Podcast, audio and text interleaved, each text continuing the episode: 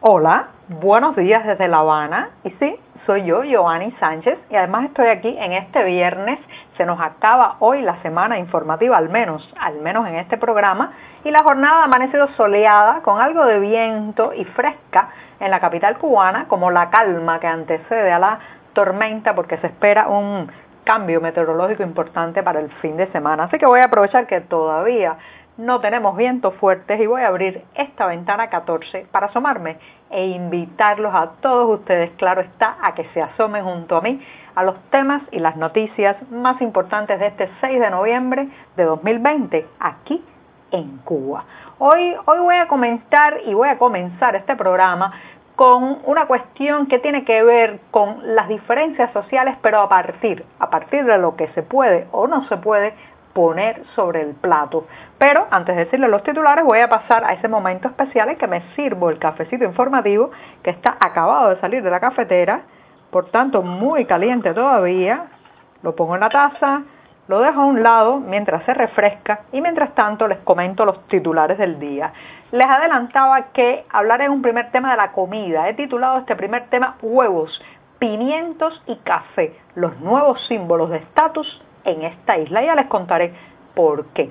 En un segundo momento, organizaciones internacionales han exigido al monopolio estatal de telecomunicaciones ETEXA una explicación por el bloqueo de la herramienta de mensajería instantánea Telegram, de lo que ya hemos hablado en este programa, pero hoy, hoy voy a actualizar con esta carta pública que le han enviado a la empresa estatal. También fase informativa para las provincias de Pinar del Río hasta Ciego de Ávila por la presencia cercana de lo que es todavía una depresión tropical, pero que se espera gane, gane fuerza en las próximas horas, pasando a ser tormenta tropical y quizás huracán, y eh, bueno, pues con el nombre ETA o ITA, que ya hemos también hablado de este peligro meteorológico en este podcast. Y por último, la Semana del Teatro Alemán vuelve a La Habana, así que guten Appetit con el buen teatro. Dicho esto, presentados los titulares, pues entonces ahora sí, llega ese momento mágico en que voy a revolver para tomarme el cafecito informativo. Ya se ha refrescado un poco, pero sigue amargo, caliente, sin una gota de azúcar, siempre, siempre necesario. Como saben, este conjunto de características son las que me gustan a mí. Después de este primer buchito o sorbito de café del día, los invito también, como es tradición en este podcast, que por cierto está a punto de cumplir dos años el próximo diciembre, los invito a que pasen por las páginas del diario digital 14ymedio.com y allí, allí podrán ampliar muchos de estos temas y la mayoría de estas noticias. Dicho esto, me voy con la primera cuestión del día que tiene que ver con símbolos de estatus, divisiones sociales, clases sociales. Cuando se manejan términos de este tipo, uno siempre se imagina que las diferencias sociales van a estar marcadas por el acceso o no a una vivienda, la calidad incluso de esa casa, el espacio, la cantidad de metros cuadrados que puede disfrutar una familia, el tipo de vehículo o automóvil que puede comprar o tener, incluso también el acceso a ciertos servicios de más nivel o de menos nivel. Pero señoras y señores, estamos viviendo una situación en Cuba que ahora mismo la línea divisoria social, el estatus, social se puede definir por algo tan simple como poder comprar huevos para comer, ají, pimiento o pimientos y tener un cafecito para tomar cada mañana, sí, como me escuchan. Porque, bueno, estamos viviendo una inflación galopante, a pesar de que el oficialismo no quiere reconocer la existencia de una subida creciente eh, de los precios, está aquí, ahora, y cada día en que amanecemos, estos productos básicos cuestan, cuestan un poco más. ¿Qué está pasando entonces? Bueno, que sectores sociales como los jubilados, las personas que no reciben remesa desde el exterior, las personas que solamente viven de su salario en un puesto estatal y también eh, las poblaciones más vulnerables, las mujeres, por ejemplo, de divorciadas o solteras con hijos, toda esa población en una situación muy complicada o ya muy complicada desde antes económicamente, pues ahora mismo está perdiendo cada día la posibilidad de poner algún producto en el plato. Su plato se reduce se hace cada vez más monotemático porque no pueden costear otros productos. Hace mucho tiempo, por ejemplo, que aquí la fruta eh, las frutas que son prácticamente algo muy común en un país tropical como este, bueno, las frutas hace mucho tiempo fueron desapareciendo de los platos cubanos de las personas de menor ingreso, incluyendo, claro está, antes, antes había desaparecido el pescado, los mariscos, ni hablar. Y ahora, bueno, hay otros productos como los huevos.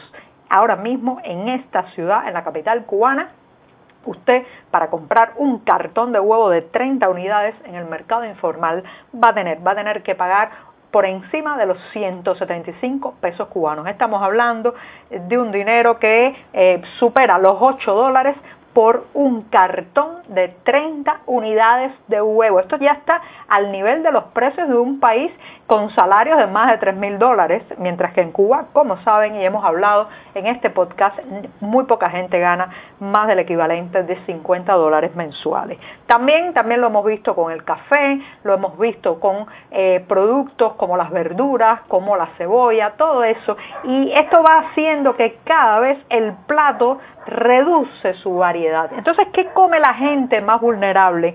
¿Qué están comiendo ahora las familias que no pueden costear un cartón de huevos en 175 pesos, una libra de ají pimiento en 60 pesos, casi 3 dólares la libra, y un kilogramo de café en más de 15 dólares cuando lo encuentras? Bueno, esas familias lamentablemente lo que tienen a mano es fundamentalmente carbohidratos basados en harina, eh, azúcar, que todavía, a pesar de las restricciones, sigue siendo un producto que se encuentra más o menos y bueno, eso es básicamente lo que mueve eh, la alimentación diaria de muchos, muchos eh, grupos y hogares, grupos familiares y hogares en este país. También los embutidos, pero de la peor calaña, de los más pobres, los, los, menos saludables, eh, apuntalan ese plato, pero ya cada vez más, reitero, se desaparecen productos y comerse ahora mismo una zanahoria, poderse comer una col, poderse comer una fruta bomba, también conocida como papaya, ya eso lo coloca a usted en un estatus social, en una clase social diferenciada, porque esos son, reitero, los nuevos símbolos de estatus de la Cuba actual. Bueno, me extendí un poco en el primer tema, pero me voy a servir otro sorbito de café para pasar al, a la segunda cuestión del día. Me voy a la tecnología, que ya saben que es mi pasión, y resulta que eh, vuelvo con un tema que ya hemos hablado aquí y es la censura contra la herramienta de mensajería instantánea Telegram, muy usada en Cuba para burlar eh, pues los sitios censurados, eh, para acceder a mucho contenido y también para comunicarse, para la compra y venta en el mercado informal. Bueno, pues como saben ya desde hace varias semanas la aplicación Telegram, la herramienta Telegram no está funcionando o funciona muy arbitrariamente, muy esporádicamente en esta isla y hoy eh, hemos sabido que una veintena de organizaciones internacionales ha enviado una carta, nada más y nada menos, señoras y señores, que a la presidenta ejecutiva del monopolio estatal de telecomunicaciones, Mayra Arevich Marín, y también la carta ha ido con una copia al ministro de Comunicaciones de Cuba, Jorge Luis Perdomo. ¿Qué dice? ¿Qué dice esta misiva? Bueno, estas, esta casi veintena de organizaciones, porque son 19, entre las que hay miembros de la coalición, de varias coaliciones que defienden los derechos digitales, la libertad de acceso a la información, también están eh, organizaciones muy reconocidas como Reporteros Sin Fronteras. Bueno, este grupo de entidades ha emplazado a ETEXA y al Ministerio de Comunicaciones a que den una información pública, clara, transparente sobre por qué la aplicación de mensajería instantánea Telegram no está funcionando desde hace dos semanas en isla. Claro, ustedes me dirán que esto es perder el tiempo, porque tanto ETEXA como el Ministerio de Comunicaciones no son otra cosa que los brazos tecnológicos de la censura, el control, la vigilancia y la represión en Cuba. Pero estos gestos hay que hacerlos, hay que emplazar a estas entidades, porque además son entidades públicas, entidades estatales, se financian con el dinero de nuestro bolsillo, sobre todo la, eh, la empresa de telecomunicaciones ETEXA, que es un monopolio, tiene elevadísimos precios y malísimos servicios, y hay que ponerlos contra las cuerdas para que digan qué pasa ¿qué pasa con Telegram en Cuba? Yo creo que usted, yo, nosotros sabemos muy bien qué pasa. Telegram es una herramienta muy incómoda al estilo de WhatsApp, permite en parte mucha comunicación privada en un país donde las autoridades no soportan que los ciudadanos nos convoquemos, nos unamos, conversemos, intercambiemos criterios, incluso intercambiemos mercancías y productos fuera, fuera del control, la visibilidad, el ojo estatal, gubernamental y de la seguridad del Estado. Entonces, bueno, eh, Telegram se les atravesó en el camino y han hecho lo único o lo mejor que saben hacer, cortar y censurar. Pero ahora hay que exigirles que digan que lo han hecho y por qué. No basta no basta haber cortado la aplicación y no decir ni una palabra. Bueno, me voy rápidamente comentándoles que hay que prepararse, señoras y señores, hay que prepararse. Se ha decretado la fase informativa para las provincias desde Pinar del Río hasta Ciego de Ávila, porque como saben, que comentamos aquí la semana pasada, pues eh, hay un fenómeno meteorológico que está muy degradado ahora mismo después de pasar eh, por eh, Centroamérica. Se trata de lo que fue el huracán Ita o ETA, que ahora está convertida en una depresión tropical, pero se espera que en las próximas horas gane en intensidad, se reestructure se convierta en tormenta tropical y quizás, quizás en huracán.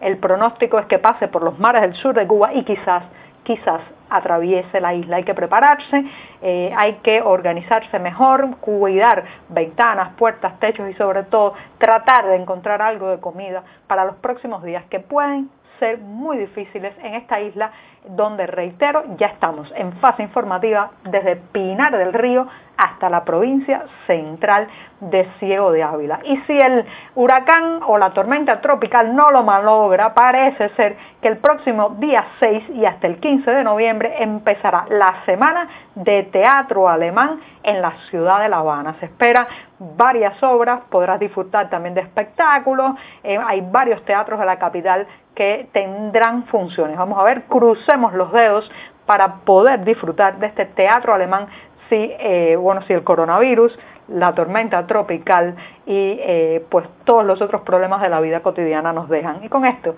con esto me despido. Hasta el próximo lunes. Muchas gracias.